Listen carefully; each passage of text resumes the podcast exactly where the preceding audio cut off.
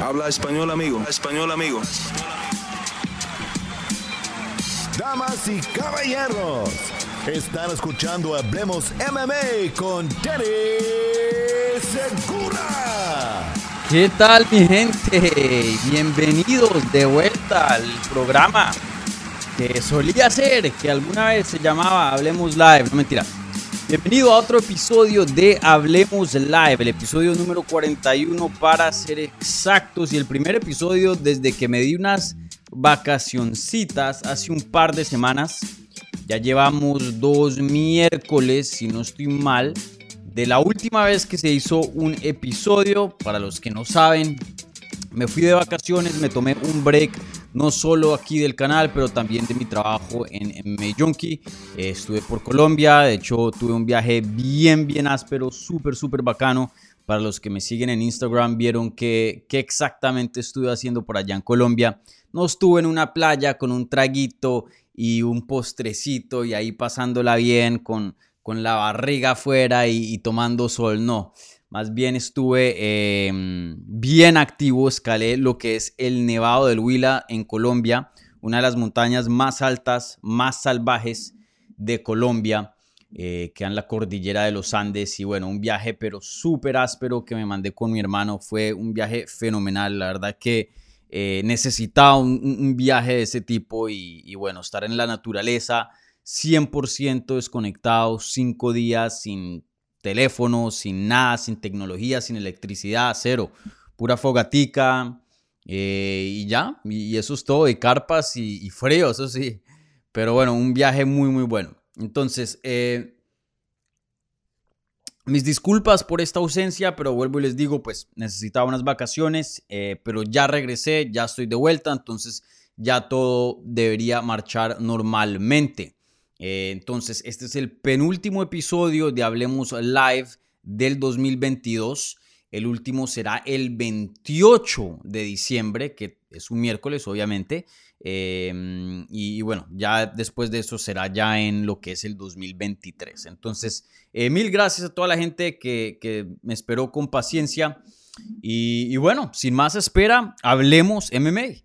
Eh, en este episodio, pues va a estar bien cargado. Obviamente, eh, debido a la ausencia, han habido muchas cosas que no se han hablado.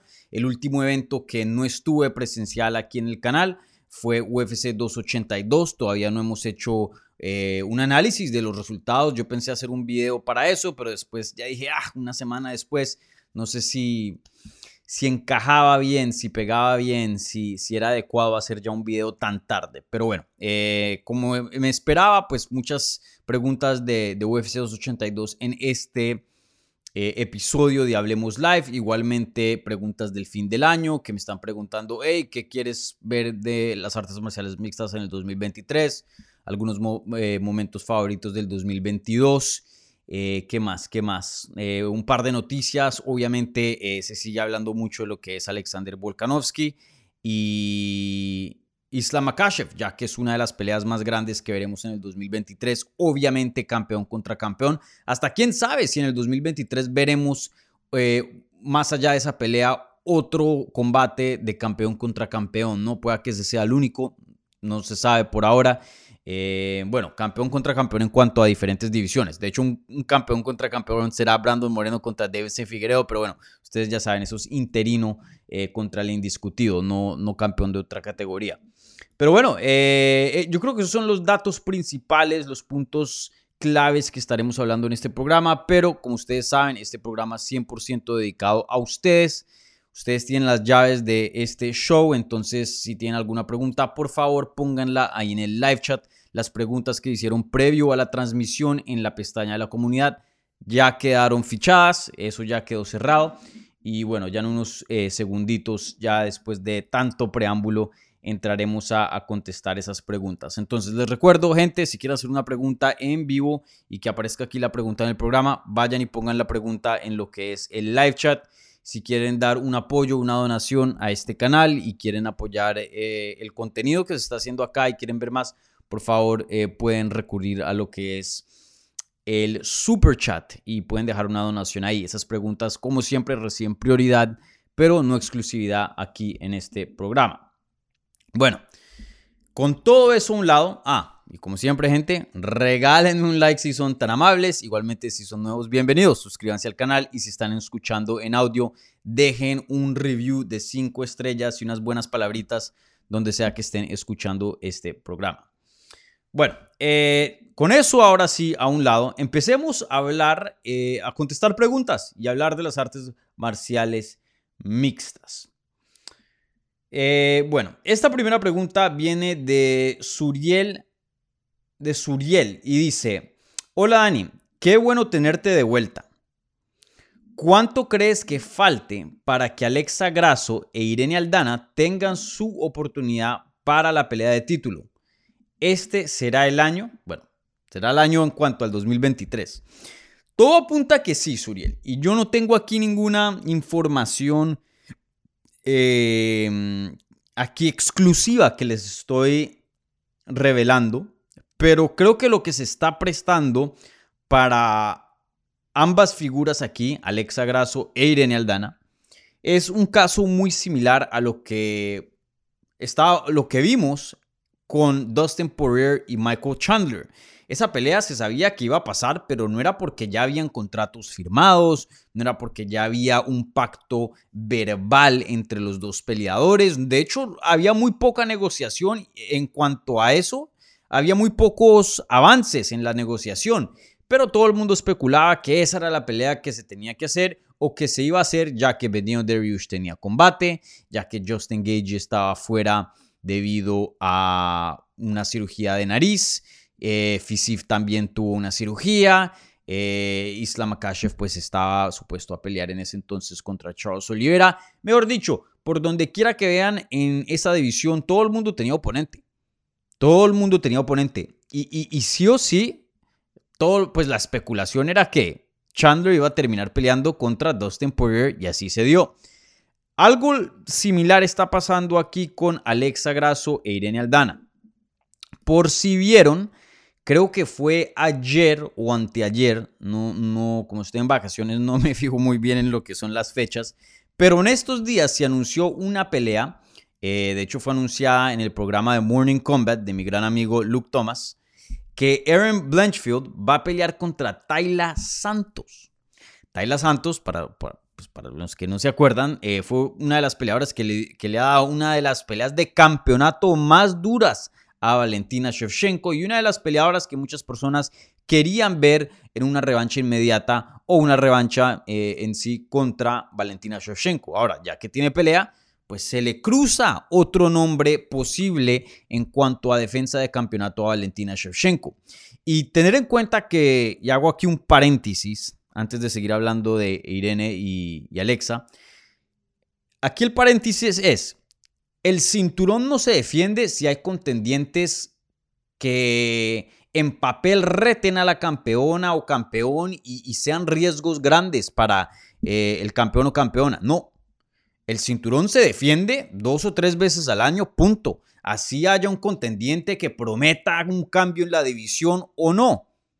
Punto. uno no puede decir, ah, bueno, la división está mm, medio regulimbis, o ni siquiera regulimbis. La división no hay contendientes así top, top. Ah, bueno, entonces pongamos al campeón, como no hay una amenaza grande, el campeón no pelea por un año, se va de vacaciones. No, el campeón también tiene que ganar dinero. Entonces, sí o sí, se defiende el cinturón dos o tres veces al año. A veces han habido campeones muy inactivos, pero por lo menos una vez se defiende. Entonces, es decir, eh, que le van a venir peleas de título a Valentina Shevchenko, y aquí cierro el paréntesis, eh, a Valentina Shevchenko y a Amanda Nunes, pues claro que sí. Y cada vez, mientras se hacen más combates, se tachan más contendientes top.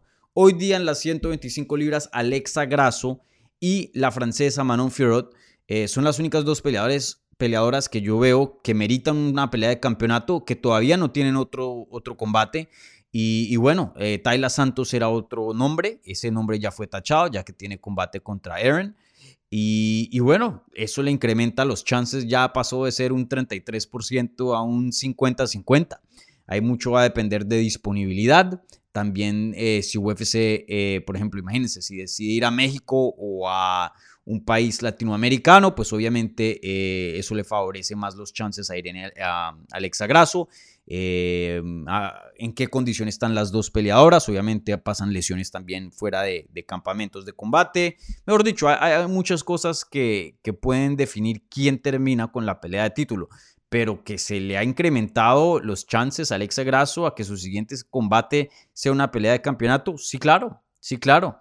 Pueda que la siguiente vez que veamos a Alexa Grasso treparse al octágono sea una pelea de cinco rounds contra Valentina Shoshenko por el campeonato indiscutido de UFC. Eso 100% está en las cartas. Entonces ahí veremos. Y en cuanto a Irene Aldana, me atrevería a decir que a Irene Aldana hasta se le incrementan los chances. Eh, tiene, tiene muchos mejores chances de pelear eh, por el cinturón que Alexa Grasso. ¿Por qué? Porque en las 135 libras, y aquí estoy buscando los rankings para cerciorarme de que no estoy dejando a nadie afuera, pero en las 135 libras de las mujeres eh, hay menos contendientes que en 125 libras. En las 135 libras hoy día las únicas mujeres que meritan una pelea de título hoy día es o Ketlen Viera o Irene Aldana. A ver, Holly Holm, que está rankeado un puesto por encima de Irene Aldana, uno, ya perdió contra Amanda Nunes y dos, le acaban de anunciar pelea. Entonces nos podemos olvidar de ella. Ketlen Viera, yo creo que era la amenaza más grande para Irene Aldana en quitarle una pelea de campeonato. Y a Ketlen Viera hace poco, eh, bueno, ni siquiera hace poco, creo que hace unas semanas atrás o, incluso hasta de pronto un mes, eh, le dieron combate. Eh, Ketlen Viera está supuesta a pelear contra Raquel Pennington el 14 de enero en lo que es UFC Fight Night 217, que esa es la que va a encabezar Kelvin Gastelum contra Imavov. Eh, si no estoy mal, la primera cartelera del 2023. Entonces, Ketlen, yo no creo que esté peleando por un título, em, debido a que ya está fichada para un combate. Y, bueno, de pronto Juliana Peña, pero la verdad es que yo no veo apetito para que Juliana Peña tenga una trilogía contra Amanda Nunes, especialmente teniendo en cuenta cómo esa segunda pelea contra Amanda Nunes fue. Entonces, en mi opinión, Irene Aldana está ahí, eh, o sea, es la, es la número uno, la candidata número uno para que le den una pelea de campeonato. Entonces, eh, yo sé que una respuesta bien larga, como suelo de dar, pero para contestar tu pregunta exactamente, Suriel, ¿Cuándo crees que, eh, que, falte para, ¿Cuánto crees que falte para que Alexa Grasso e Irene Aldana tengan su oportunidad para pelear por el título? ¿Será este año? Yo creo que las dos peleadoras, Irene y Alexa, van a pelear por campeonatos en el 2023. Eh, en la primera parte, en la primera mitad del 2023, pienso yo. Me sorprendería si fuera ya después de verano. Creo que va a ser antes de eso. Vuelvo y les digo, no tengo aquí ninguna información exclusiva, no les estoy dando, esto es puro análisis, pura especulación, teniendo en cuenta cómo las divisiones de estas dos peleadoras se están desarrollando. Todo apunta a que van a ser las siguientes retadoras al título, especialmente para Irene Aldana. Vuelvo y le digo, Alexa Grasso todavía se tiene que preocupar eh, de Manon Fiorot. Creo que Manon Fiorot puede ser una...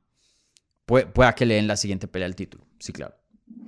Pero sí, 2023 em, va a ser un, un año muy importante, en mi opinión, para Latinoamérica y especialmente México. Hay varios contendientes que están a punto de pelear por un campeonato, están ya que se merecen una pelea de título o a una pelea de título. Y, pueda que a finales del 2023, si las cartas se juegan bien, que gran parte de los campeones de UFC sean latinos.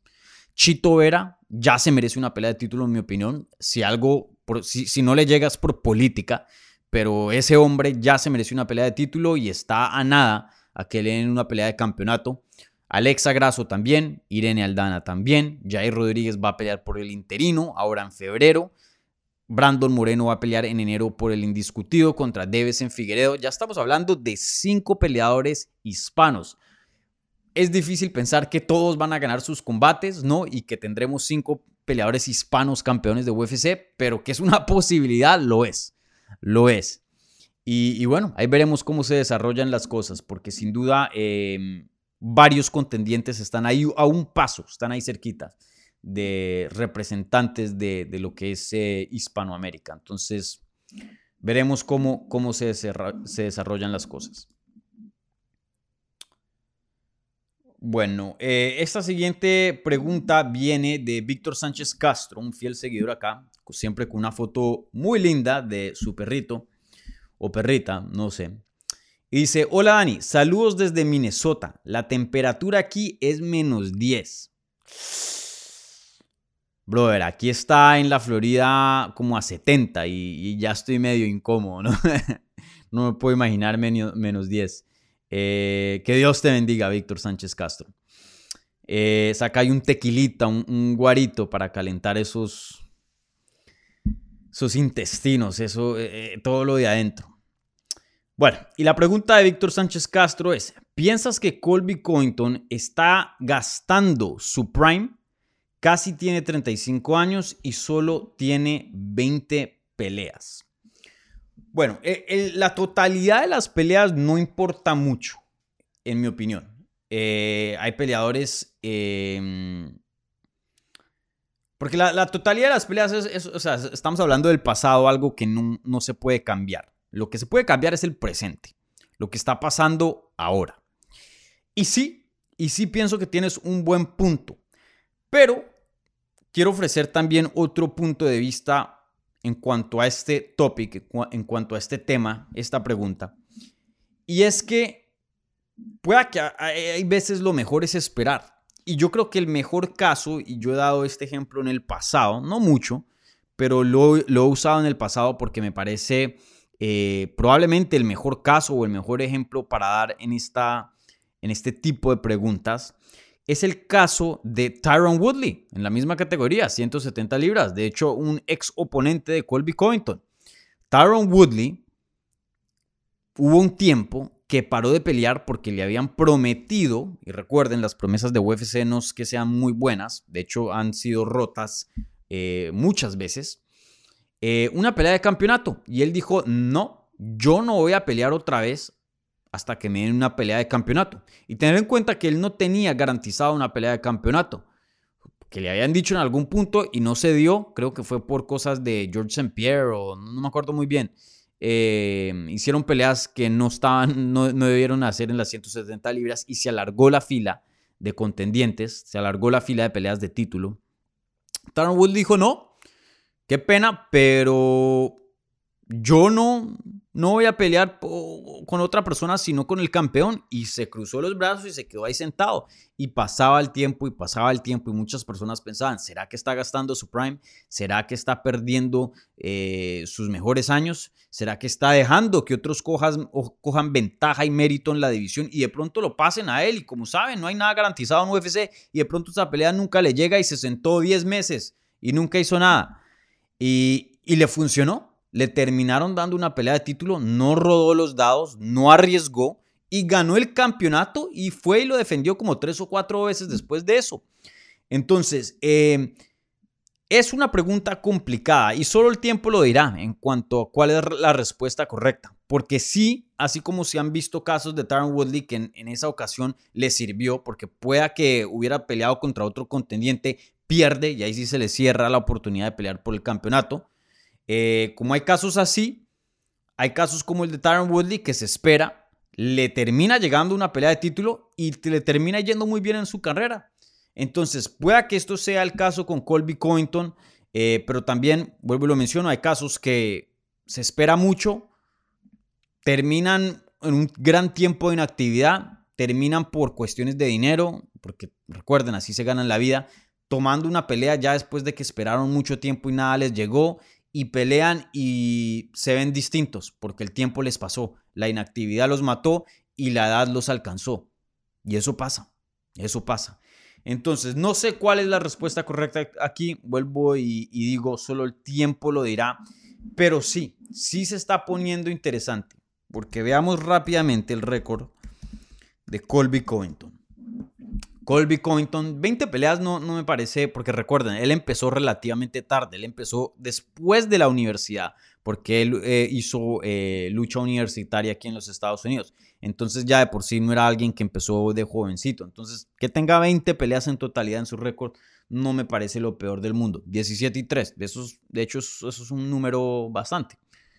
Eh, pero si nos ponemos a pensar, miren, él peleó dos veces en el 2017, una vez en el 2018, dos veces en el 2019. Entonces, ahí estaba medio activo. En el 2016 peleó tres veces, imagínense. Pero luego se llega la etapa donde se vuelve una medio estrella y miren, pelea una vez en el 2020, una vez en el 2021 y una vez en el 2022. Estamos hablando que en los últimos tres años ha peleado tres veces. Tres peleas las hace un peleador en un año.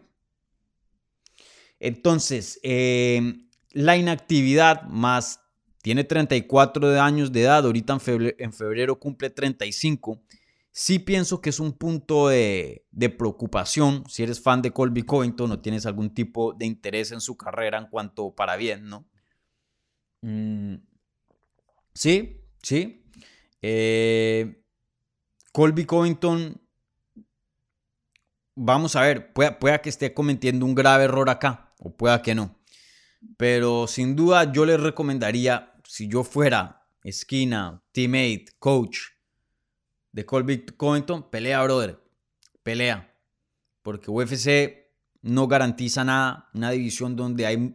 Si fuera por lo menos una división de bilucha donde no hay nadie a quien darle pelea de título, pues bueno. Pero hay como 10, 15 personas que merecen pelea de título. Bueno, tampoco, estoy exagerando, pero hay muchas personas en la división que merecen pelea de título y muchas personas también que vienen en ascenso. Si Colby Covington no se pone las pilas, termina como Henry Sejudo, dos, tres años inactivo, pidiendo pelea de campeonato y no le va a llegar. No le va a llegar. Henry Sejudo es un excelente ejemplo de lo opuesto al caso de Tyron Woodley. Alguien que se, se cerró y dijo yo quiero pelea de campeonato, 145 libras, esto, lo otro, y UFC dijo, ah, bueno, pues espere, o sea, nosotros seguimos. Y miren, miren cuánto lleva Henry Sejudo sin pelear. Entonces, eh, veremos, veremos. Pero sin duda un punto muy, muy preocupante y, un buen punto que, que aquí mencionas, Víctor Sánchez Castro. Y bueno, suerte por allá en Minnesota. Qué frío, ¿no? Menos 10. Hola Dani, ¿qué calificación le das a este 2022 de UFC? Esto pregunta Axel Medina. ¿Y qué fue, y piensas que fue el mejor o el peor del que tuvimos en el 2021? Saludos desde México. Hmm, Sabes que no le he dado mucho, mucha cabeza a, a esa pregunta. Eh, yo creo que esa es una mejor pregunta para el último episodio de Hablemos Live. La voy a guardar y se las contesto eh, de alguna otra manera en el próximo episodio de Hablemos Live. También recuerden, para los que no, no han estado sintonizándose por mucho tiempo aquí en el canal, yo suelo hacer los premios del año, en este caso obviamente el 2022, eh, ya la siguiente semana. ya los he hecho dos veces, los hice para el 2021, del 2020, perdón, el 2020, 2021 y los haré para el 2022 con un invitado. La vez pasada se hizo con Jorge Ebro.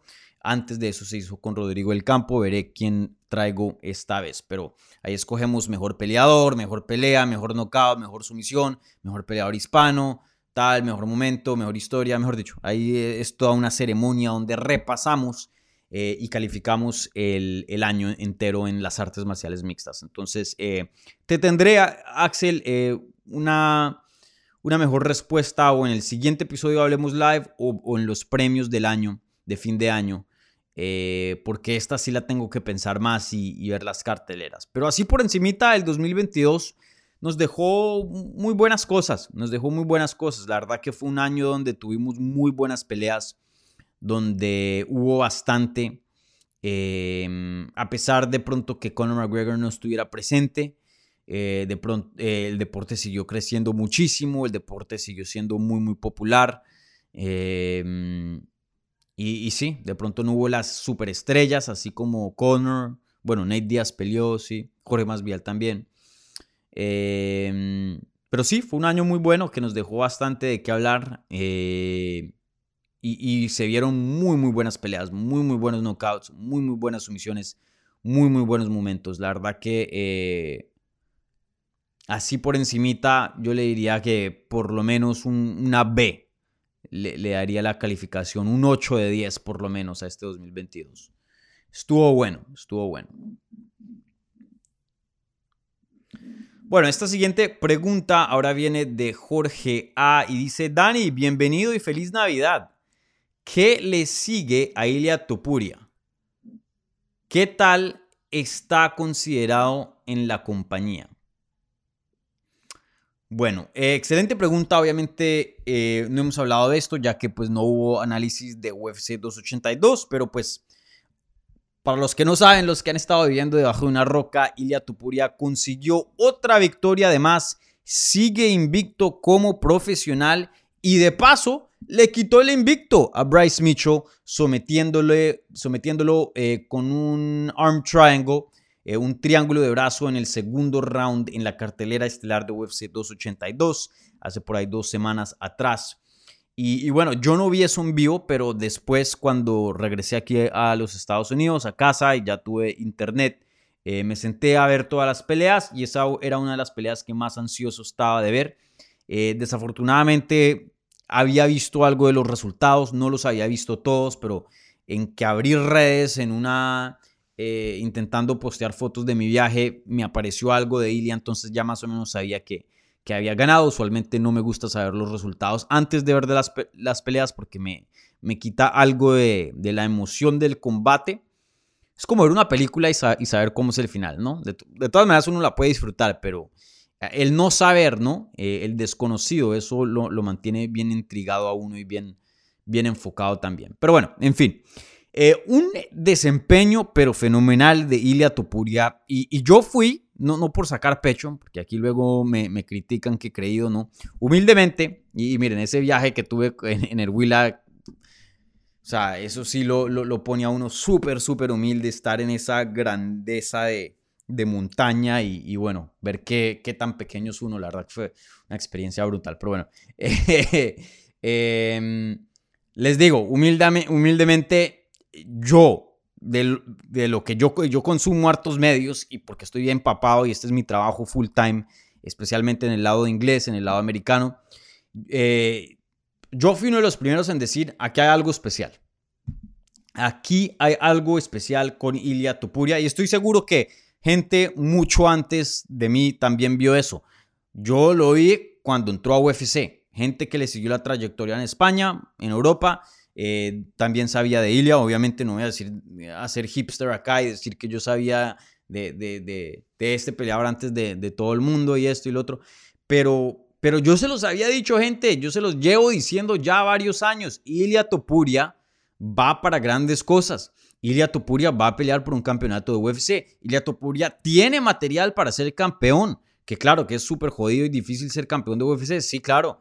Em, que pueda que no lo sea, claro, eso es bien, bien difícil. Pero algo que yo les puedo decir con mucha confianza, que yo sí creo, es que por lo menos, por lo menos garantizado, Ilia Topuria va a pelear por el cinturón de UFC, va a retar por el campeonato y en unos años él va a ser el Colby Covington y no lo comparo en cuanto a, persona, pero en el sentido que, que, que, uno ve a Colby Covington o menciona el nombre Colby Covington o, o Duriño Burns o, estos otros que pronto no son campeones, pero tú sabes que son el top de la edición, son de los mejores del mundo, tú sabes que, que, que eh, o Dustin Poirier, o sea, pon cualquier nombre, que, son parte de la élite. Ilia Topuria es el futuro de la división y por muchos años va a ser eso va a ser identificado como uno de los mejores del mundo en su categoría.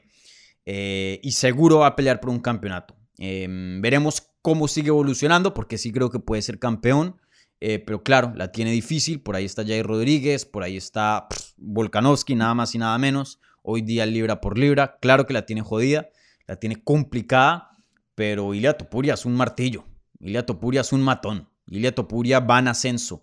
Ilia Topuria eh, tiene muchas herramientas para ser un peligro para cualquier peleador hoy día en las 145 libras. Em, sí. Y me da risa. Eh, hace un tiempo atrás muchas personas, oh, Ilia Topuria Paddy. Yo les decía, Ilia mata a Paddy Pimble. Y creo que también con lo que vimos esa misma noche en UFC 282 nos confirma que no tienen nada que ver esos dos peleadores. Están en diferentes categorías en cuanto a, a nivel técnico dentro de las artes marciales mixtas. Entonces, em, sí, veremos, veremos qué le sigue a Ilia Tupuria. En mi opinión, todavía eh, no está en una posición para una pelea de campeonato. Y así lo esté, pues hay gente por delante, vuelvo y lo digo, el campeón va a pelear en 155, va a haber una pelea por el interino. Y fuera de los dos peleando por el interino, Jay Rodríguez y Josh Emmett, está también Arnold Allen, que merita mucho más una pelea hoy día de campeonato eh, que Ilya. Obviamente ha hecho más, ha estado más tiempo dentro de la división, dentro de la, compañía. Pero Ilya va, en ascenso. A mí me gustaría verlo contra... Miren, el mismo Arnold Allen no me parece una mala pelea. Em, no sé cómo esté la recuperación de Brian Ortega y su hombro, pero esa también sería una muy buena pelea. Eh, una pelea con ¿Quién más está por ahí? Eh, no sé si el zombie coreano sería una buena pelea. Yo creo que Ilya le pasa por encima hoy día al zombie coreano. Por más de que tenga ranking del número 6, ya, ya está pasadito en mi opinión. Em, de pronto hasta solo estar listo y, a ver qué pasa en la pelea del cinturón interino también. De pronto uno de esos peleadores se cae, sale una lesión por ahí, él puede meterse ahí. Eh, no sé, lo que hay son opciones. Eh, lo que sí me gustaría ver en cuanto a ranking, eh, fuera de que de pronto un nombre específico suene bien, que Ilia Topuria, su siguiente paso sea un top 5. Un top 5.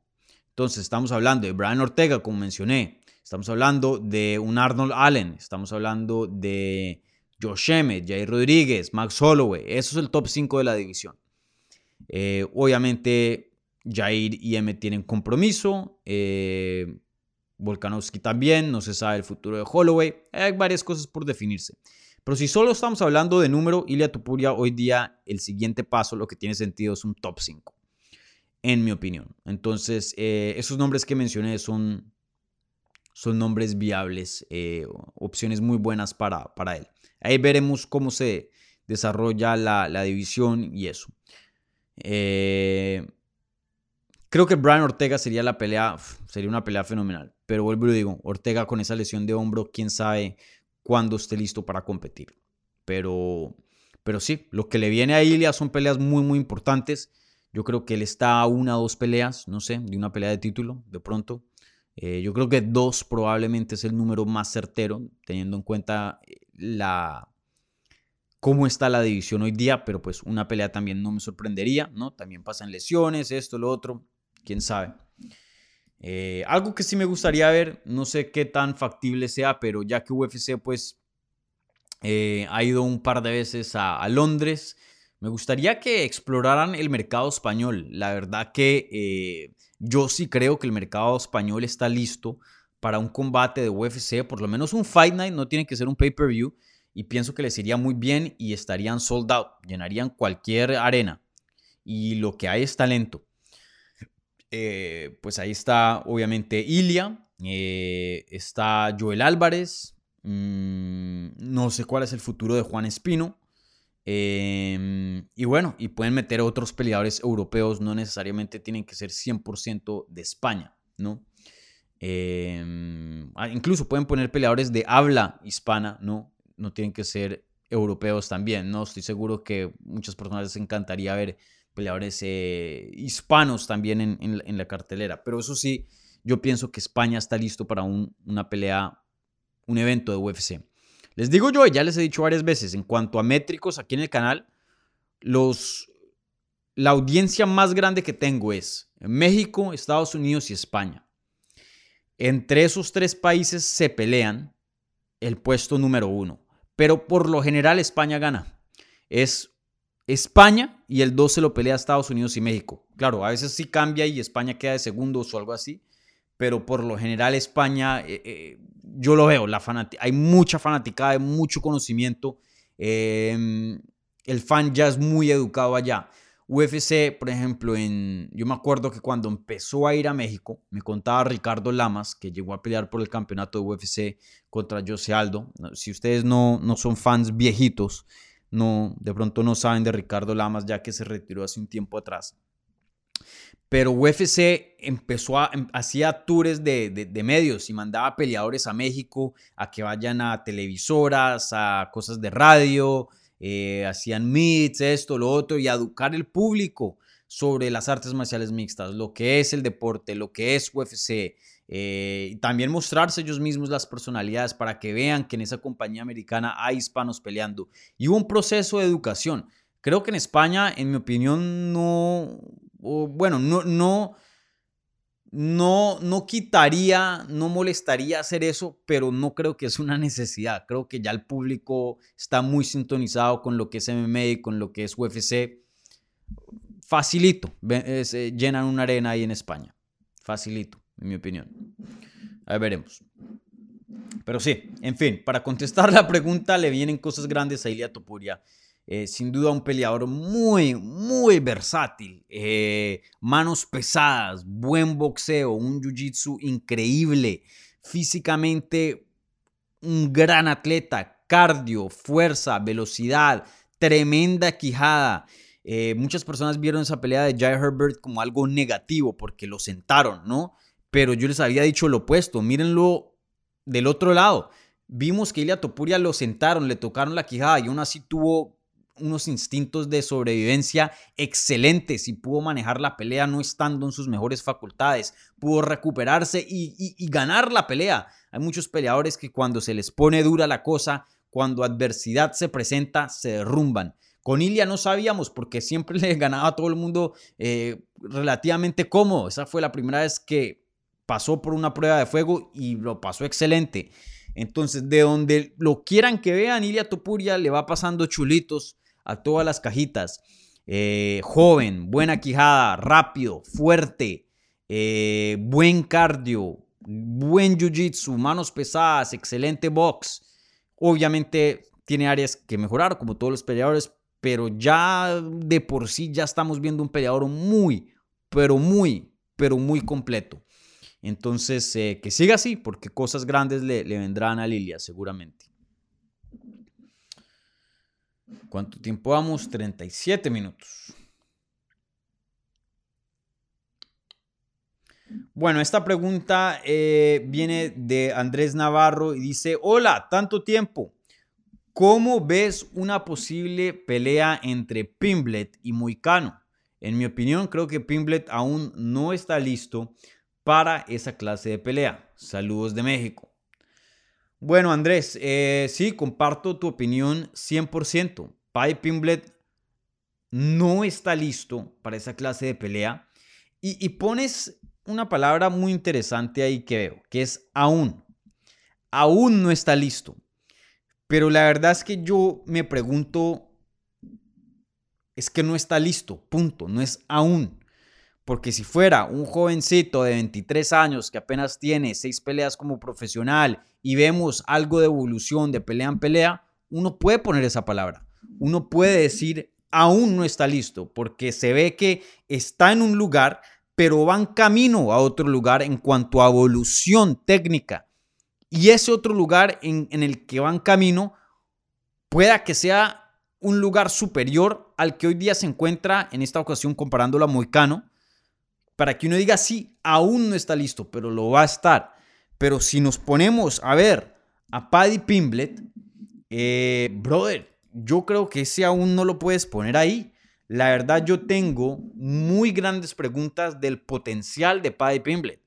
Él no es un jovencito, él tiene ya 27 años de edad, ya tiene 23 peleas como profesional, es decir, tiene más experiencia que Colby Covington, ya ha sido campeón de Cage Warriors. Y de lo que hemos visto, vayan y vean la pelea en su debut contra Luigi. vayan y luego vean la pelea contra Rodrigo, eh, contra Casula Vargas, luego vayan y vean la pelea de Jordan Levitt y luego vayan y vean esta última pelea de Jared Gordon. ¿Qué, y les pregunto yo, ¿qué evolución hemos visto de Paddy Pimblet? De pronto evolución el pelo, le ha crecido más, o de pronto evolución de eh, mediáticos, una estrella más grande, de pronto evolución porque antes hacía entrevistas gratis y ahora quiere dinero por las entrevistas que hace. De pronto evolución en, en, que ahora tenía, empezó con 100 mil seguidores en Instagram y ahora tiene un millón y pico. Bueno, pero hablemos de técnico. Hablemos de lo que cuenta. Porque al final del día el deporte consiste en que te trepas al octágono y te das en la jeta y te das en la madre con otro man y, y, ver qué tan bueno eres en eso. Hablemos de eso. Yo no he visto en una, dos, tres, cuatro peleas, yo he visto el mismo peleador. Yo no he visto, ah, bueno, le añadió esto, ah, esto no lo tenía. Ah, miren, mejoró su striking. Yo no he visto nada de eso sigue siendo el mismo peleador. Y que es un peleador bueno. No voy a decir, no voy a mentir que no. Para estar en UFC y ganar dentro de UFC, tienes que ser un peleador bueno. Sobre todo en las 155 libras, que históricamente es una de las divisiones más complicadas de este deporte. Pero que eso que hemos visto en cuatro peleas pinta para ser campeón, yo no veo suficiente evolución. Y con lo que tiene hoy día, brother, Moicano muy cano. En solo jiu-jitsu se hacen una pelea, un, un, grappling match, o sea, una competencia de jiu-jitsu. Moicano se lo come vivo. Y el boxeo moicano es muy bueno. O sea, de, ¿en dónde, en qué área puedes decir tú que Paddy Pimblet es superior a Moicano? En ninguna. En ninguna. Moicano se lo come vivo. Y, veamos los rankings. Y, Moicano, ¿será que Moicano está en los rankings? Para mí Moicano es un peleador fenomenal, me encanta. Pero Moicano está en el número 13. Ok. Pero sí, yo no veo a Paddy Pimblet ganarle a nadie en los rankings. A Grant Dawson no le gana, Drew Dover no le gana, Moicano no le gana, a Ismagulov, olvídense, a Dan Hooker. Esa de pronto, por el Jiu-Jitsu. Dan Hooker no, es que tenga el mejor Jiu-Jitsu, pero aún así yo me voy con favorito eh, Dan Hooker. Jalen Turner, olvídense. Sarukian, olvídense. Dos Anjos, olvídense. Gamrot contra Paddy Pimblet, ni lo piensen. Eh, Rafael Fisif, nada. Michael Chandler, cero. Benil Dariush, imposible. Justin Gagey, ni lo pienses. Poirier, soñando. Charles Oliveira, ni hablar. Islam Makashev, nunca. Toca decir las cosas como son. Ahora, pueda que en su siguiente pelea muestre la evolución que no ha mostrado en cuatro peleas y pase de 0 a 60. Claro, es posible, uno nunca sabe pero por lo menos a estas alturas del partido ya deberíamos saber cierto nivel de evolución, cierta promesa. Por ejemplo, acá, acabamos de hablar con Ilia. Ilia es un peleador que sí ha mostrado mejoría y que cada vez se ve mejor y mejor y mejor y mejor. Pipe Pimblet es lo opuesto, gana la pelea, finaliza, finaliza y cada vez mientras se le complica o se le sube el nivel de oponente, como lo hicieron con Jared Gordon, porque yo les dije en la previa, para los que estuvieron en la previa, ojo con Jared Gordon, pueda que Jared Gordon le complique la pelea. Y miren, en mi opinión ganó Jared Gordon un 29-28. Yo pensé que ganó el primero y el, y el tercer round. Y hasta hay un caso para darle el segundo. pueda que merite un, 30-27 Jared Gordon. Pero aún así Paddy Pimblet se llevó la decisión. Entonces, em, para contestarte la pregunta, Moicano se come vivo a Paddy Pimblet. Y hablando en general, ya en, en un panorama más grande, Paddy Pimblet la carrera se le va a poner interesante. Porque el nivel de estrella no le empata al nivel de sus habilidades. Por ejemplo, mucha gente se burla de Conor McGregor porque mucha gente de pronto no estuvo presente en el 2016, en el 2015, en el 2014. Pero Conor McGregor, el nivel de estrella, de pronto no le empataba a la pura par, pero el nivel de estrella y el nivel de habilidad estaba muy, pero muy cerca. La verdad que el nivel de... Y por eso fue tan grande con McGregor, porque tenía el nivel de estrella, pero a la misma vez, cuando era hora de treparse al octágono, la hora de la verdad, finalizaba, noqueaba, noqueó a José Aldo en 13 segundos, terminó a Chad Méndez. terminó a Eddie Álvarez, terminaba a, a peleadores élites. Pimblet no pinta para eso, no pinta para eso. Y esa es la verdad. Puede que me calle la boca a futuro y cambien las cosas, claro. Pero por ahora, yo como analista, como alguien que ha estado viendo este deporte por muchos años, yo no puedo ver lo que estoy viendo y decirles otra cosa. Punto. Entonces, ahí veremos, pero se le va a poner muy, muy interesante la carrera a Paddy Pimblet porque UFC funciona en escalones. Esto no es Bellator, que te pueden dar el mismo nivel de oponente año tras año, tras año, tras año. No, va a tener que haber un escalón. Y esta casi que ni la pasa. O sea, yo me imagino un escalón de más.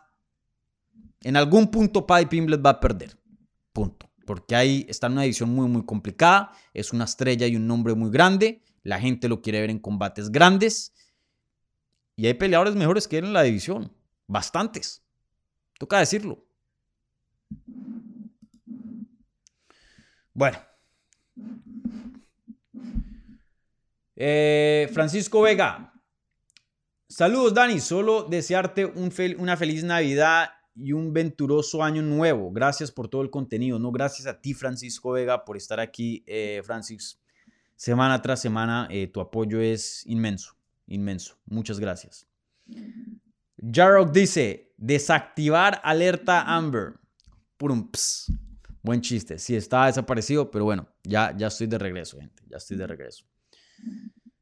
Men, sí que necesitaba esas vacaciones. Sí que necesitas. Yo trabajo mucho, pero mucho. Y, uno no se da cuenta. O sea, uno sabe que uno necesita unas vacaciones. Uno sabe que necesita desconectarse. Ay, para que vean, me corté el pelo. Eh, uno sabe. Pero otra cosa es ya experimentarlo. Que uno, men. O sea, pues, no, no, les miento, yo tenía, cuando regresé de, la montaña, yo tenía 3.000, como 3.200 mensajes de texto y, y 1.400 emails. Le digo, es que el desconecto, uno no se da cuenta, pero uno todo el día ahí y, no hay nada como, como la naturaleza y desconectarse, men. Eh, está, o sea, la tecnología es excelente, nos ha... Nos ha dado cosas muy, muy buenas, pero, pero tiene sus negativos, men. Yo si les puedo dar un consejo es que por favor eh, intenten conectarse más con, con la naturaleza.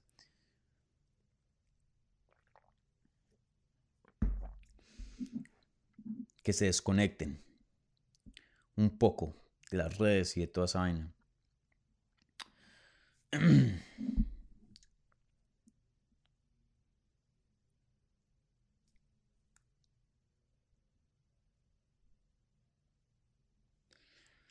Edgar eh, Vidal, hola Dani, ¿qué tal? ¿Sabes por qué Tayla Santos tiene otra oponente? Eh, segundo tenía entendido, eh, tendría la revancha contra Valentina. No, eso nunca fue, nunca fue pactado, nunca fue prometido.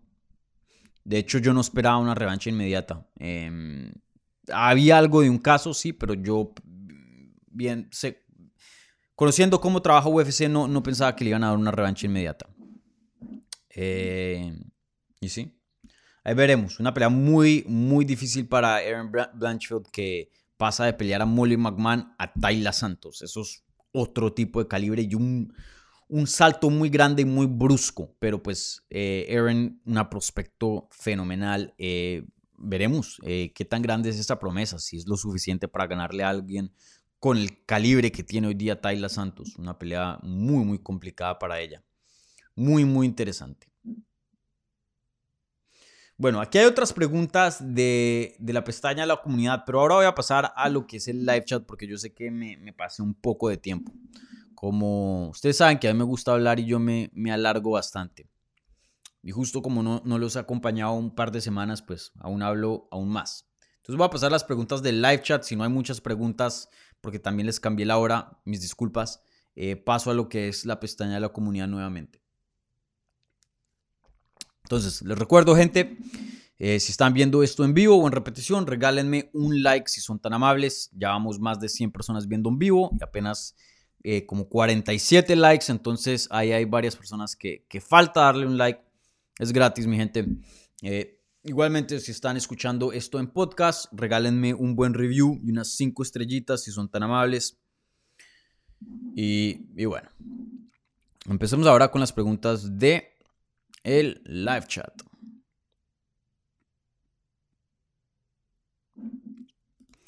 Gustavo Enrique Núñez Morán.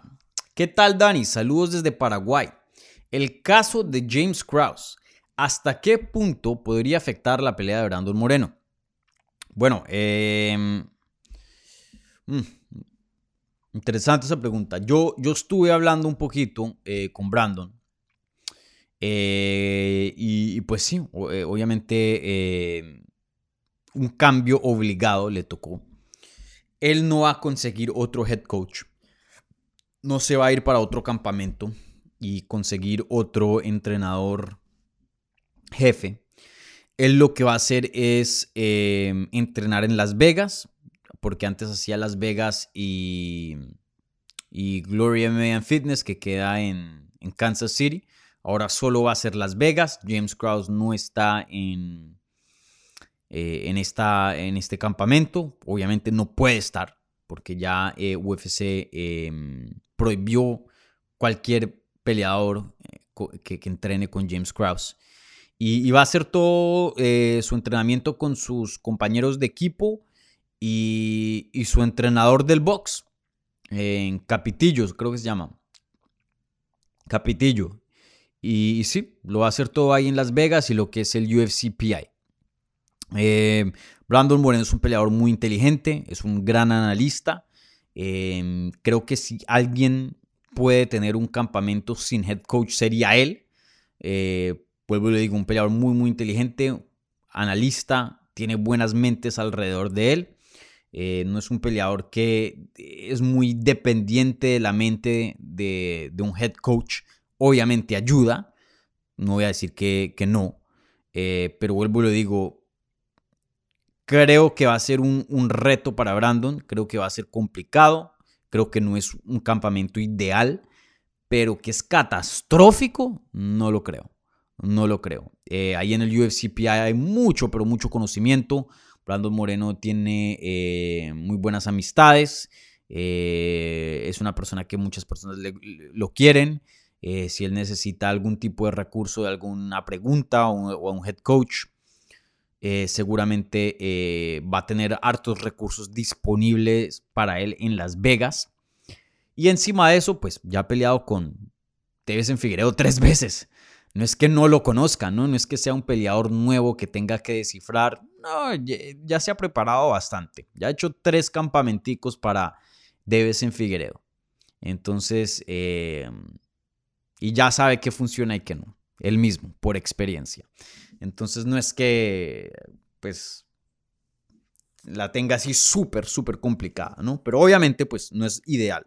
Creo que si le preguntan al mismo Brandon, eh, la situación ideal pues sería tener a James Krause en, su esquina, pero pues no, no hacer el caso y, le toca acoplarse, le toca adaptarse. Pero vuelvo y le digo, Gustavo, no creo que vaya a ser catastrófico, por decirlo así.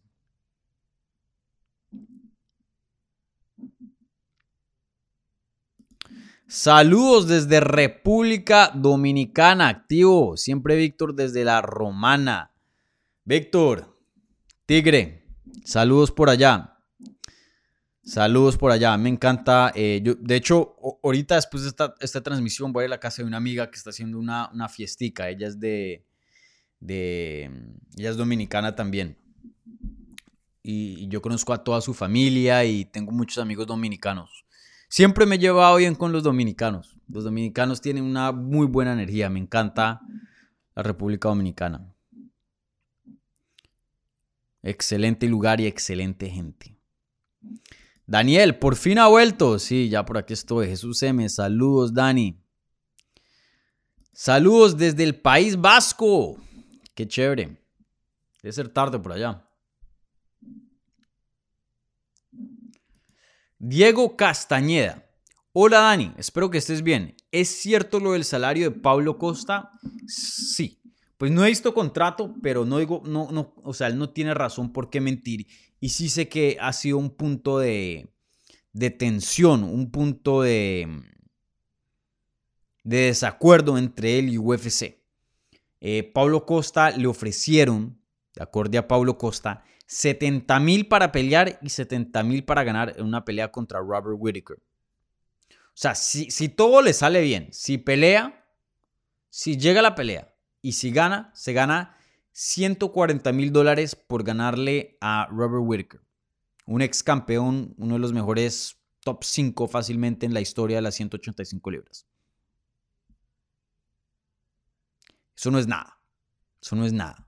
Eh, Pablo Costa es alguien muy, muy popular. Ha peleado por campeonatos. Te ha encabezado eventos estelares de pay-per-view, de Fight Nights. O sea, eh, yo no sé si la mejor estrategia es esa, la que él está usando de, de hacer las cosas públicas y medio estar ahí en conflicto con UFC, porque la verdad que muchos han peleado con UFC y pocos ganan. Pocos ganan. Eh, pero de que tiene el mérito o, la razón o mm, por qué estar enojado o querer más, sí, claro. Sí, claro. Eh, el contrato que él tiene no es muy bueno, no es muy bueno. Y él ya estaba hablando con varios programas y, he visto cosas, no, no, he visto yo la entrevista en sí, pero lo que sale en redes eh, en cuanto a clips pequeñitos y eso, eh, he visto que pues anda comentando sobre su situación y la pelea que estaba supuesta a pasar con Robert Whittaker en Australia, en UFC 284, se cayó porque él simplemente eh, pactaron la pelea, pues verbalmente, la anunciaron y él nunca firmó contrato y pidió más plata, pidió más plata y UFC dijo no, no, no, hasta que tuvieron que cancelarla ya que pues nos acercamos a la fecha. Entonces, em, veremos qué pasa con Pablo Costa. Hay un, eh, famoso quote, cita, que Dana White le dijo una vez a un periodista. Hijo, tú te puedes retirar del deporte, pero no te puedes retirar de un contrato. Entonces, eso significa que sí o sí Pablo Costa va a tener que pelear. Si es que quiere salirse del contrato o renovar contrato con mejores términos, eh, va a tener que pelear con el contrato que tiene actual, porque lo firmó en algún punto de su carrera, o sea, estando de acuerdo que estaba de acuerdo con ese salario, UFC parece que no le va a subir de más, entonces eh, o se retira o pelea, una de las dos. O a ver cómo puede negociar algo nuevo con UFC. Supuestamente eh, en la última pelea había dicho que después de eso era gente libre, ¿no? Eh, y después terminó diciendo que no, que fue un error de él, que la cagó, que no, no vio el contrato bien y que le quedaba una, una más. Entonces, supuestamente esta contra, bueno, la que era supuestamente contra Robert Whitaker, eh, era su última pelea. Entonces, para mí, brother, pelee, sálgase el contrato, mire a ver si puede eh, negociar con UFC algo que, que le parezca justo. Si no, váyase para Bellator váyase para PFL. Creo que una compañía como Bellator, porque Costa todavía sigue siendo medio joven, ¿no? ¿Cuántos años tiene Costa? A ver.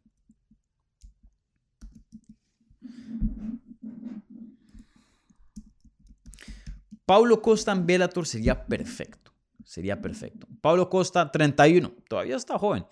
Eh, Pablo Costa no es que sea el mejor peleador del mundo, que es un peleador bueno, sí lo es que vaya a ser campeón en 185 libras, eh, complicado, pero puede estar en peleas grandes. En Bellator estarían peleas grandes, sería uno, de los nombres más grandes. En Bellator, como es un nivel más bajo, pueda que llegue a ser campeón también.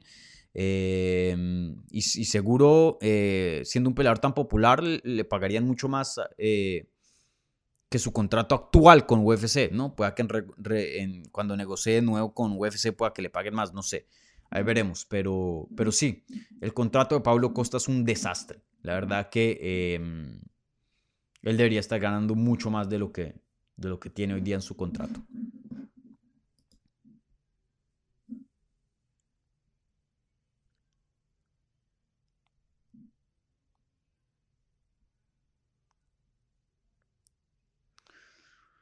Julen preguntando de Ilia Topuria, ya hablamos de eso. Diego Nieto, un abrazo fuerte, Dani. Ole por tu ruta en la naturaleza. Vayan y, síganme en, em, en, Instagram. Ahí tomé unas fotos muy lindas. Eh, Dani Segura TV. Unas fotos muy, muy lindas de unos paisajes, pero brutales.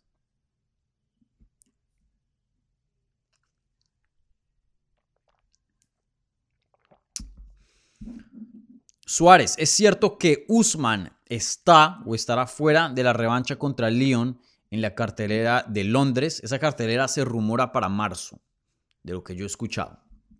Eh, y no he escuchado nada en cuanto al estatus de Usman. Por ahí había salido un rumor, o bueno, no, un rumor, no, unas declaraciones de Steven Wonderboy Thompson diciendo que Jorge Masvidal iba a ser el siguiente, que mm, Usman no estaba listo para Londres, pero eso no fue certero. Eh, luego él sacó un tweet después de eso diciendo que él había escuchado eso, pero que él no tiene nada concreto. Y, no vi ningún periodista em, confirmando esa noticia. Entonces creo que todavía es muy prematuro para decir. Eh, pero yo creo que en enero vamos a tener que tener una respuesta a eso, a ver qué va a pasar para la siguiente defensa de Leon Edwards, o la primera defensa de Leon Edwards como campeón. Entonces, em, ahí veremos. Ahí veremos. Pero creo que es una posibilidad que no lo veamos. Y hasta de pronto sería recomendable, ¿saben? Después de un knockout tan brutal y tener en cuenta que Usman no es un jovencito, eh, ahí sí yo ejercería un break, un time off, un descanso largo, porque no le queda mucho tiempo en su carrera. Entonces toca hacer las cosas bien y cautelosamente y con cuidado. Eh, no hay mucho chance para cometer errores. Y si se regresa muy prematuro después de un knockout tan brutal, eh, pueda que sea susceptible a otro knockout y, ahí sí la quijada no se recupere o, algo así le pase que, le termine la carrera como peleador. Entonces, eh, sin duda tiene que tener mucho, mucho cuidado de cómo y cuándo regresa Kamaru Usman al octágono.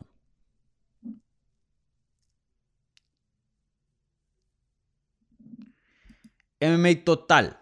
Dani, ¿no te parece injusto que hayan dejado apartados del título a Jan y Ankalaev? Para mí la pelea fue buena y esa misma noche ya tenían firmada Glover contra Hill. Brother, no hay nada justo en lo que es UFC. Eh, la verdad que em,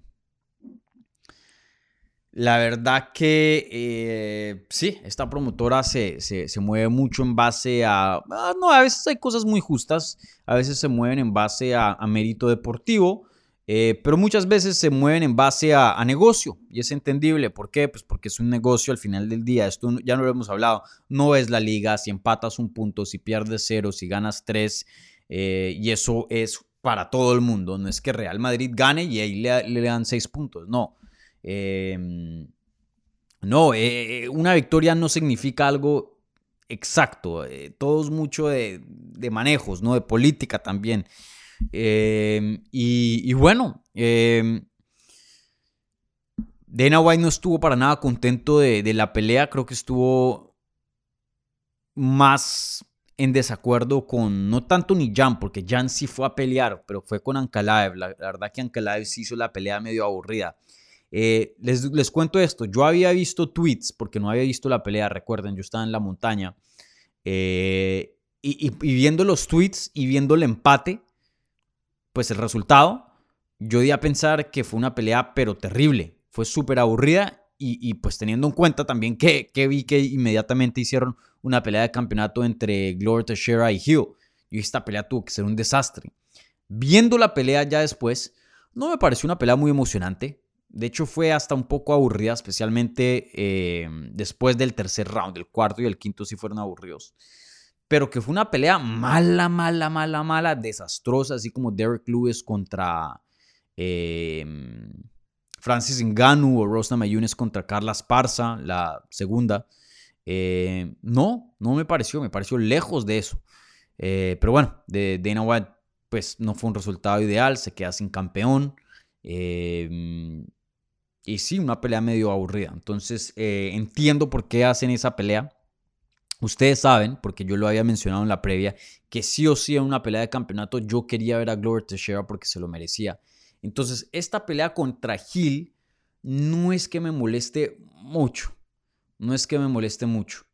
Em, porque eh, Glover Teixeira está, eh, es un ingrediente ahí, es un componente en, ese, en esa pelea de campeonato y Gloria Teixeira estando ahí presente le trae, eh, vuelve esa pelea legítima.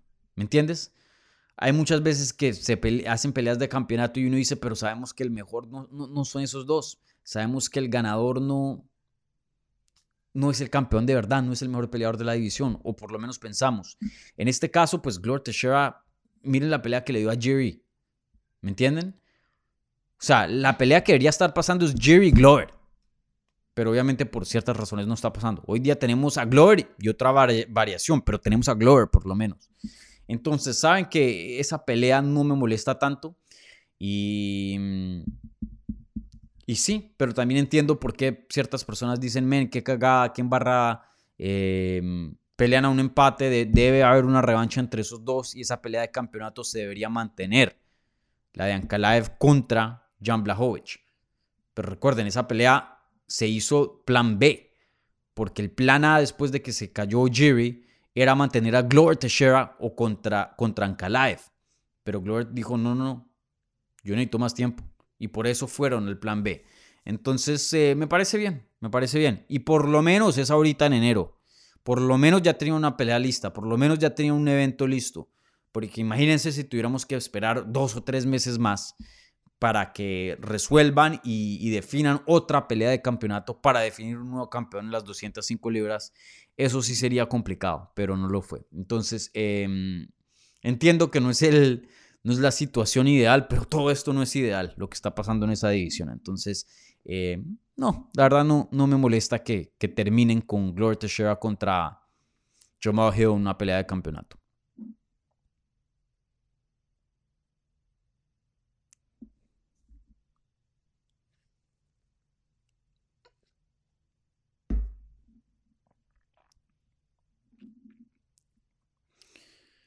¿Qué otras preguntas hay por acá?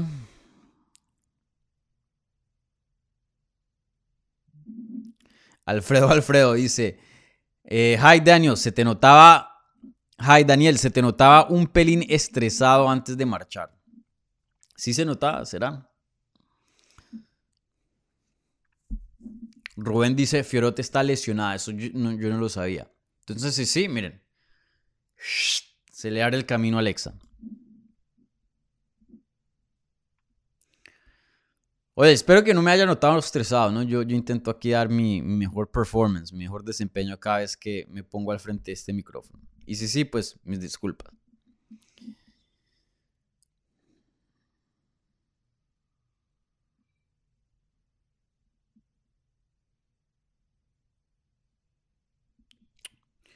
Em, bueno, esta pregunta está interesante. Emerson Negrón. Dice, hola Dani, saludos desde Perú. Respecto al tema de Conor, cuando firmas con la UFC, tienes que estar seis meses en USADA obligatoriamente. Significa que los que recién firman con UFC no pueden pelear rápido. Si no, UFC tiene el criterio, eh, tiene la opción. Bueno, para, para empezar, sí, hay una regla que dice antes de competir dentro de UFC tienes que estar seis meses dentro del grupo de prueba de USADA, que es el grupo antidoping con el que trabaja UFC. Y después de esos seis meses ya puedes pelear dentro de la compañía eh, y te pueden dar combates. Ahora, UFC tiene la opción de quitar esa regla en casos especiales. Entonces pasa mucho en peleas de corto aviso que traen peleadores de otras promociones o peleadores agentes libres, etcétera, etcétera, porque necesitan una pelea, eh, rellenar un combate de corto aviso, una semana, dos semanas. Y esos peleadores pelean. También hay otras opciones, como, otros casos, como el que pasó con Brock Lesnar, que Brock, Brock Lesnar estaba con contrato con UFC, retirado, por decirlo así, quiere regresar para UFC 200, que eso fue en julio del 2000. 16. Ya me estoy poniendo viejito y se me olvidan las fechas. Julio del 2016, exacto. Em, parte de eso fue porque John Jones estaba supuesto a pelear contra Daniel Cormier. John Jones da positivo por un examen de USADA. Cancelan ese combate. Daniel Cormier le terminan dando Anderson Silva de corto aviso. Eh, no tenían mucho para rellenar ese evento especial de UFC 200 porque se cae la mega pelea de Daniel Cormier contra John Jones. Entonces sacan a Brock Lesnar, que lo meten ahí para vender pay-per-views. Y Brock Lesnar no estaba en el grupo de prueba de USADA, pero UFC cancela esa regla y hace la excepción para Brock Lesnar. Eh, Brock Lesnar pelea, le gana a Mark Hunt y termina dando positivo por esteroides. Eh, y Mark Hunt, por eso, em, por eso eh, coge acciones legales y demanda a la UFC, y creo que el caso todavía sigue pendiente, si no estoy mal, porque dice que UFC ya sabía que Brock Lesnar em, iba a dar positivo, sabía que estaba haciendo esteroides y aún así lo dejaron competir. Entonces, eh, hay reglas ahí con USADA, pero todo eso se puede cambiar. UFC tiene la palabra para decir esto va, esto no va. Entonces, em, miren lo que está pasando con Conor. Supuestamente la regla es, si estás rankeado, significa que eres un peleador activo. Y si eres un peleador activo, significa que estás siendo eh, examinado, puesto a prueba de pruebas de antidoping y estando en el grupo de prueba de USADA, ¿no? ¿Y qué pasó con el caso de Conor? Estaba rankeado en las 155 libras, o sea, significa que, porque ya lo quitaron, fue hace poquito, pero estuvo rankeado por mucho tiempo, por todo un año después de que se haya quebrado la pierna. Y, y USADA no le estaba haciendo ningún examen. Y apenas eh, reporteros se enteraron de eso y empezaron a hacer preguntas. Ahí fue cuando USADA admitió y UFC admitió de lo que estaba pasando. Si no, no se hubiera hablado del tema y nadie hubiera sabido nada. Y sí, confirmaron de que no estaba retirado, que estaba peleador activo, que estaba en los rankings, pero que, que no estaba en el grupo de prueba y que USADA no le iba a hacer ningún examen de antidoping a Conor McGregor. Entonces, sí, hay reglas, pero todo esto se puede cambiar y se puede... No hay nada, no hay nada sólido.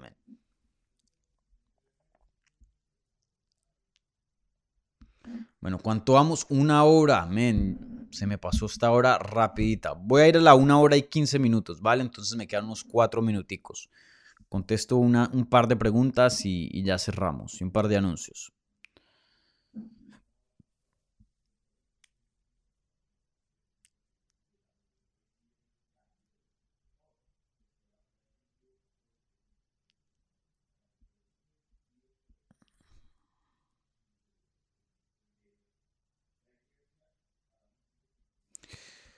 Eh, bueno, ¿qué otras preguntas hay por acá? Gabriel Rodríguez, saludos Dani, desde la tierra de los campeones del mundo. Qué bueno verte de nuevo. Felicidades Gabriel por ese triunfo.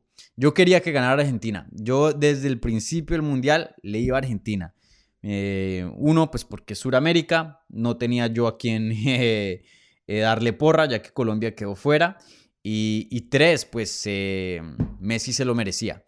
Yo sé que mucha gente de pronto va, no, no, les va a gustar este comentario porque mucha gente eh, son haters de Cristiano Ronaldo, pero eso sí, y miren, yo soy del Atlético de Madrid. Cristiano Ronaldo ha eliminado al Atlético, la Juventus y el Real Madrid varias veces de la Champions, así que yo tengo mis problemas con, con Cristiano Ronaldo, pero no se le puede quitar todo el, el trabajo eh, que ha hecho. La verdad que una máquina y un jugador sazo, eso sí, no se le puede quitar. Eh, entonces yo quería que ganara uno de esos dos. Me parecía que eh, han hecho tanto y son figuras tan históricas y nunca han ganado una Copa del Mundo. Yo quería o que ganara Cristiano Ronaldo o que ganara Messi. Y si me ponían a escoger, me iba con Messi, ya que pues Suramérica, un hispano, y, me, ha gustado más la carrera de Messi. pero si hubiera ganado Ronaldo, no me hubiera molestado también.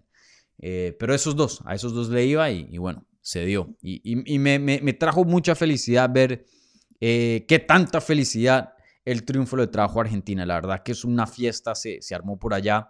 Seguro que siguen en fiesta todos y, bueno, un país que ha pasado un año muy, muy duro con, el tema de la inflación, el crimen.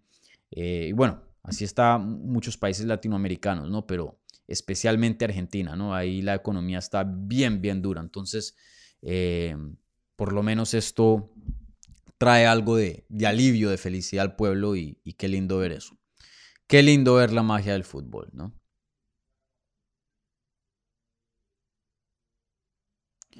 Rubén, no te equivoques, Dani. En España estamos preparados, 100%. Ustedes están más que preparados para un evento de, de UFC.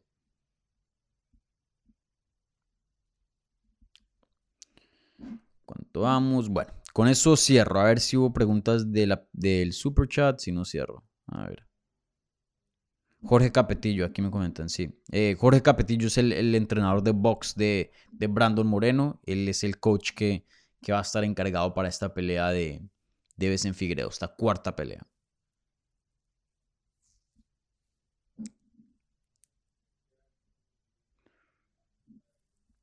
Yarococho dice, em, Pablo Costa da buen show. Brother, es una buena personalidad, a la gente le gusta y da peleas emocionantes. Puede que no sea el mejor peleador, pero sí es un peleador top 10 del mundo y te da buenas peleas. Eh, eso tendría mucho valor en una promoción como Bellator. Si es que UFC no, no le no ve el valor y no le quiere dar un mejor contrato. Si yo fuera Pablo Costa, usaría la estrategia de Anderson Silva. Anderson Silva al final, y, en, el momento no sabíamos por qué, pero sabíamos, veíamos que Anderson Silva peleaba y peleaba y peleaba y le daban matones y aceptaba todos los matones. Y uno dice, pero ¿por qué? Usted ya tiene cuarenta y pico de años, ¿por qué pelea con este? ¿Por qué pelea con el otro? ¿Por qué regresa tan rápido? ¿Por qué está peleando con estos jovencitos? Pero Anderson Silva le valía ya lo último. Él lo que quería era tachar todas las peleas del contrato y cada vez que le intentaban renovar para amarrarlo a la promoción y cerciorarse que no se iba a otro lugar, no, no, no, deben mis peleas, deben mis peleas y terminó su contrato y hoy día está haciendo lo que se le da la gana. Pablo Costa, si se ponen estas, bueno, ¿no quieres pelear? Pues no pelees.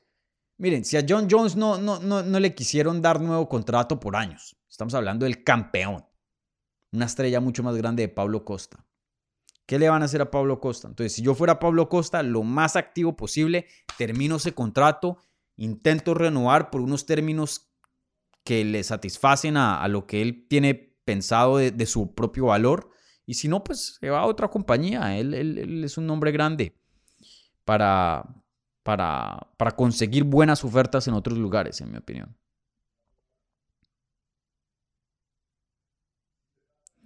Diego Nieto. Dani, ¿qué pelea te pides para el 23?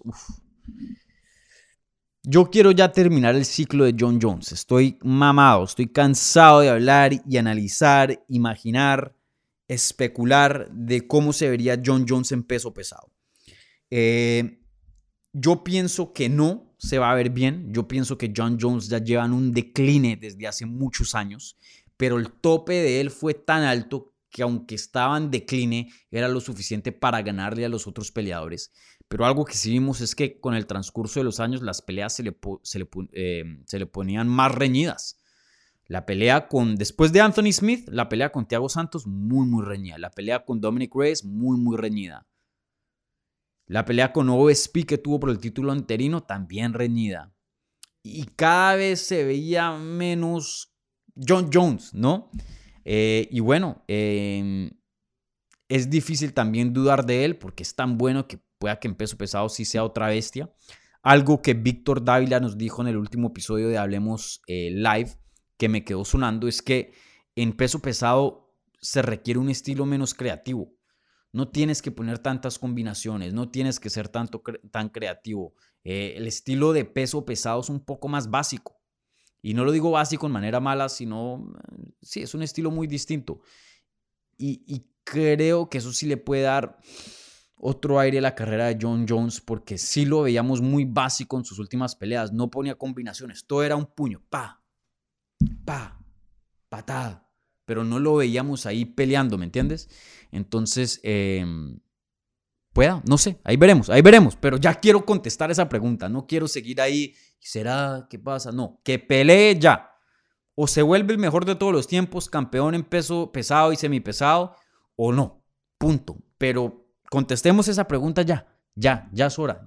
Ya llevamos dos, tres años esperando en esto, ya tiene 35 años de, de edad el hombre, ya, que haga su debut en peso pesado contra Francis Ngannou y punto. Esa es la pelea que yo quiero ver en el 2023.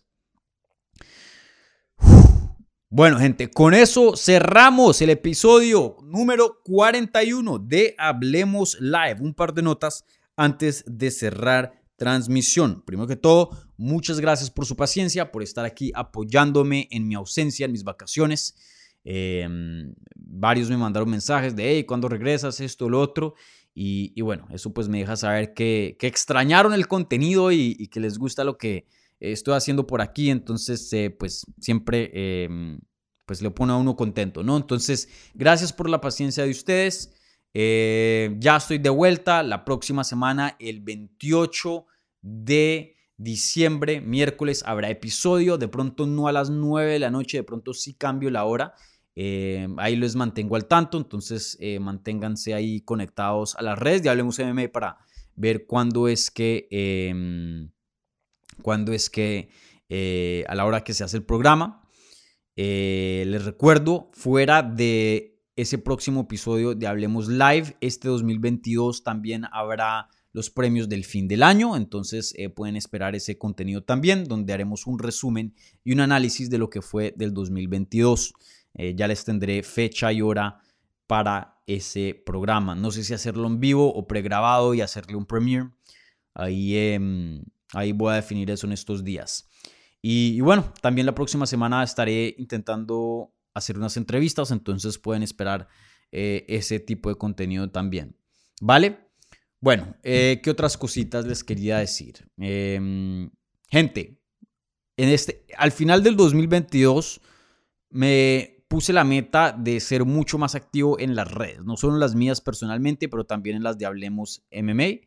Eh, como ustedes han visto, ya ponemos Reels en Instagram, ya hay mucho más contenido, hay una presencia mucho más robusta en lo que es las plataformas de redes sociales. Entonces, eh, para los que no han estado conectados, los invito, estamos haciendo cosas muy, muy bacanas, se está formando una comunidad muy, muy chévere.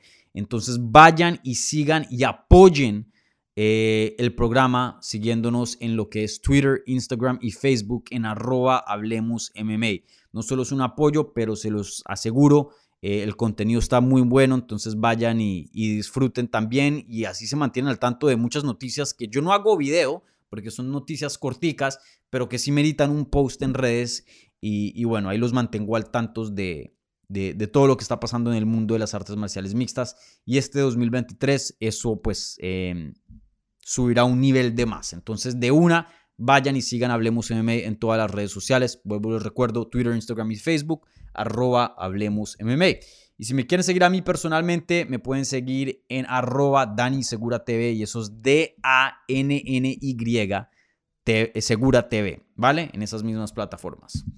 Eh, el 2023 vendrán cambios a este canal eh, de, estructura, mm, de horario y de contenido.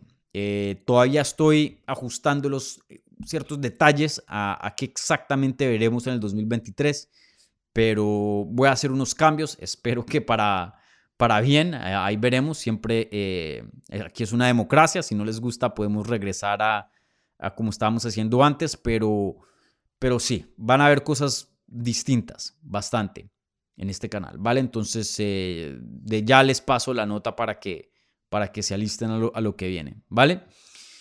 Bueno, gente, eh, feliz de estar de regreso, feliz de, tener como siempre su apoyo y, y nada, nos veremos el próximo miércoles en el último episodio de Hablemos Live del 2022. Así que un abrazo gigante, se les quiere, cuídense, feliz Navidad, si son de otra religión o lo que sea, felices festejos, disfruten este tiempo con la familia, con buena comida, descansen, por favor. Y, sí, disfruten em, este año, ¿vale? Así que nos vemos pronto y, y ya. Chao.